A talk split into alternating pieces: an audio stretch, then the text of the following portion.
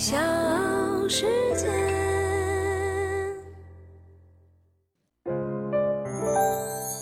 大咖故事，故事舅舅，越说越有。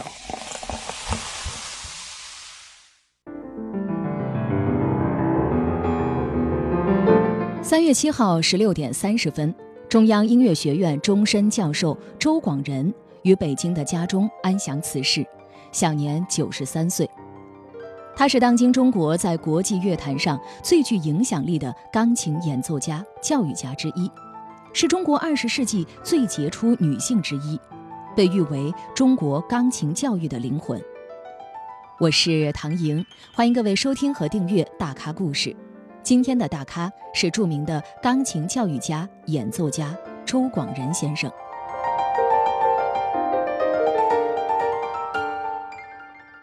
我们刚才听到的就是周先生演奏的钢琴曲《山泉》的片段。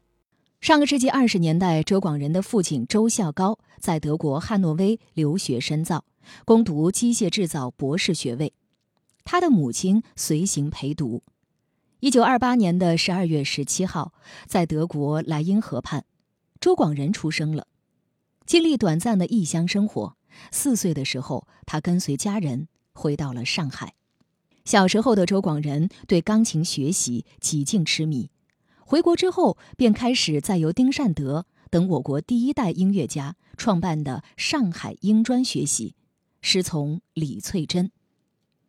他十六岁那一年，不顾父亲的反对，坚持要走职业演奏家的道路。是八岁学钢琴，我爸爸第一句话就是啊。学钢琴，那你家里能养活自己吗？我不给学费。后来我自己为了交我的学费，骑着自行车，上海每天要骑很多地方。我教二十个孩子，一面学一面演，在上海一个大剧院，哎，很多人也了解我。当时中国人学习西洋音乐才刚刚起步，学习条件非常的有限。为了学好钢琴演奏，周广仁在上海不断的寻找高水平的中外老师，先后跟随了钱琦、丁善德、梅帕契、马库斯、贝拉贝莱、威坦贝格等中外名家学习钢琴，博采众长。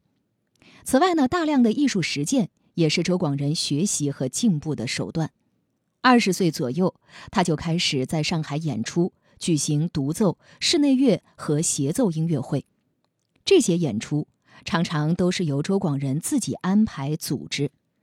他还把与国内外音乐家的合作看成锻炼和学习的机会。当时有很多人邀请他为小提琴、声乐伴奏，他都欣然接受。一九四九年，中华人民共和国成立。二十岁的周广仁正值芳华，他很快受邀进入上海音乐学院的前身中央音乐学院华东分院担任钢琴教师。一九五一年的时候，周广仁受文化部邀请来到北京。同年，他作为中国艺术家代表团的成员，他和小提琴家马思聪以及歌唱家郁艺轩、郭兰英等人一起出访捷克斯洛伐克。参加了布拉格之春音乐节，在音乐节上，他演奏了贺绿汀的牧童短笛和马思聪的钢琴曲《鼓舞》，让中国钢琴曲第一次在国际音乐节上奏响，向世界展示了中国钢琴音乐的新成果。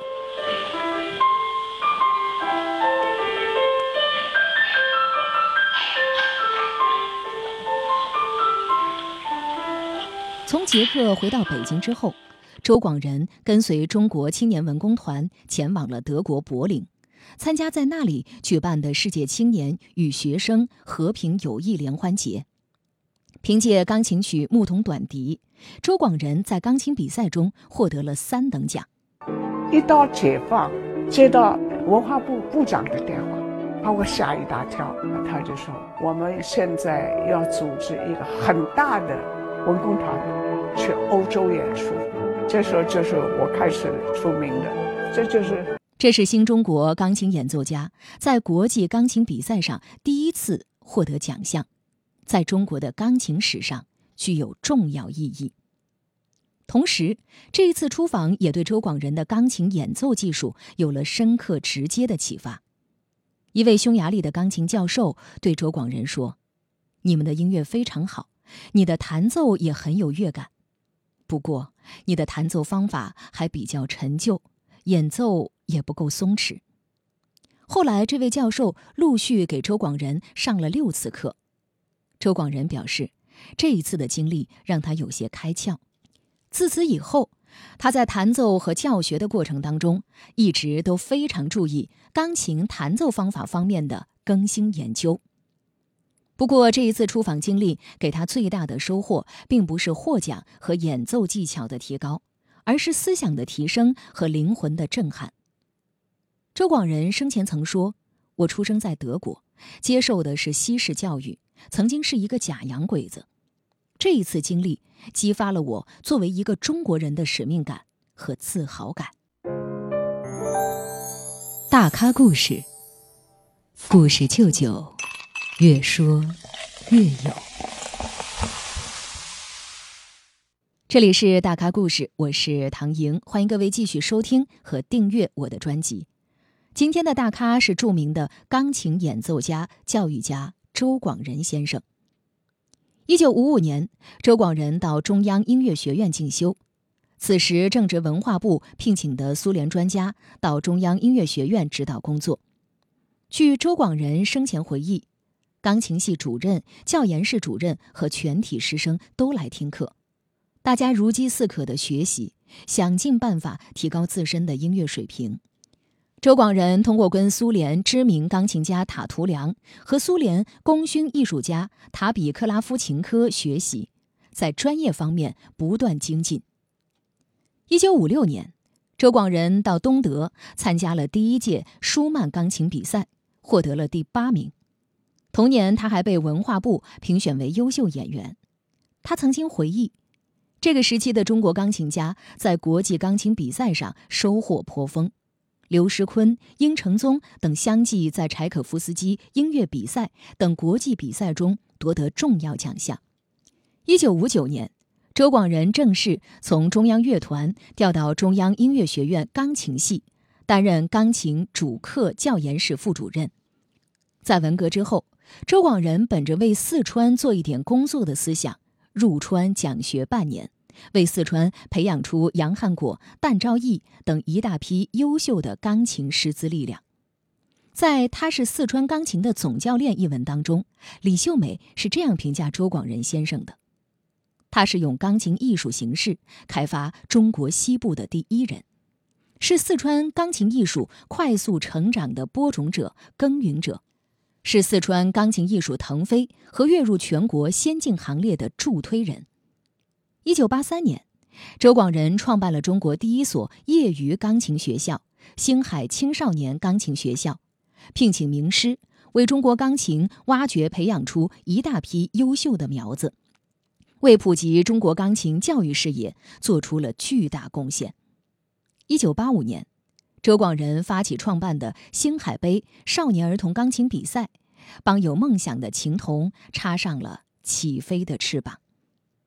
上个世纪八十年代初，周广仁应埃德加斯诺基金会邀请到美国访问，相继在二十九所大学进行讲学活动，连续举办了四十四场独奏音乐会，是新中国成立以来系统的向外国介绍中国钢琴作品的第一位钢琴家。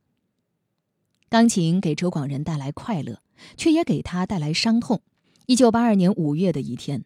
周广仁在协助挪动一台大型三角琴时，琴腿突然脱落，沉重的钢琴瞬间倒塌。在琴旁的周广仁下意识地去用手保护钢琴，右手三个手指被钢琴重重地砸在下面，中指、小指粉碎性骨折，无名指则从指甲根处被砸断。经过抢救，中指、小指得以保全，而无名指。则短了一截。我这一生如果不爱音乐的话，这些手指甲我也不在乎了。整个的这个断了一截了，这整个嗯就这么下来了。套上那橡皮手套的一节儿，然后里面垫上棉花，就梆梆梆梆一样，就看着眼泪这么流。如果你不过这个反应，你一生没法弹琴了。我死心眼，我一定要让他好。所有的这个谱子的指法，他都重新编。一年以后，在北京大学开了场音乐会。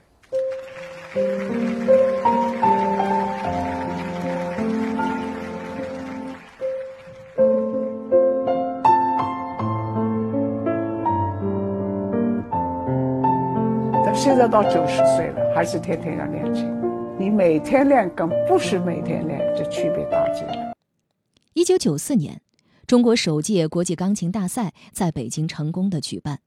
作为创始人的周广仁，在大赛筹备初期身先力行，排除万难，终于铸造出一个拥有强大评委阵容、公平公正的评分原则、集权威性和高艺术水准于一身的国际大赛，为中国钢琴真正的走向世界奠定了坚实的基础。自改革开放以来，周广仁曾在范克莱本国际钢琴比赛、利兹国际钢琴比赛等重大国际钢琴比赛中担任评委，不断的推动中国钢琴教育和世界的交流。之前也说了，他先后创办了星海青少年钢琴学校和青岛乐友钢琴学校两所儿童钢琴学校，培养了成千上万名极具发展潜力的琴童。多次组织全国青少年、专业以及业余钢琴比赛，并且担任评委会主席，培养了许多优秀钢琴演奏人才。又喜欢弹，又喜欢教，啊，我就到现在为止，学校还还评为为终身教授，这是多么幸福！主持了中国业余钢琴考级活动，亲自选编考级教程。并且担任全国钢琴考级专家委员会主任，极大地促进了钢琴教育的普及和发展。组织创办了集高水准、权威性、国际性于一体的中国国际钢琴比赛，大大提高了中国在钢琴领域的国际地位。可以说，中国钢琴界庆幸有个周广仁。广仁的名字是祖父对周广仁特别的恩宠，广仁。意思就是广施仁爱。周广仁不仅在钢琴事业上广施仁爱，更为中国的钢琴事业树立了一种正直、坚韧、宽容、豁达、严谨、谦和的高尚精神。周广仁，一个与中国钢琴息息相关的名字，一位和中国钢琴割舍不开的人物。我们学音乐就是为了让我们的一生能够更加丰富能够更多的享受人类所创造的一些东西所以我觉得一个家庭里头如果有了音乐的空气啊音乐的气氛这是一个快乐家庭。小世界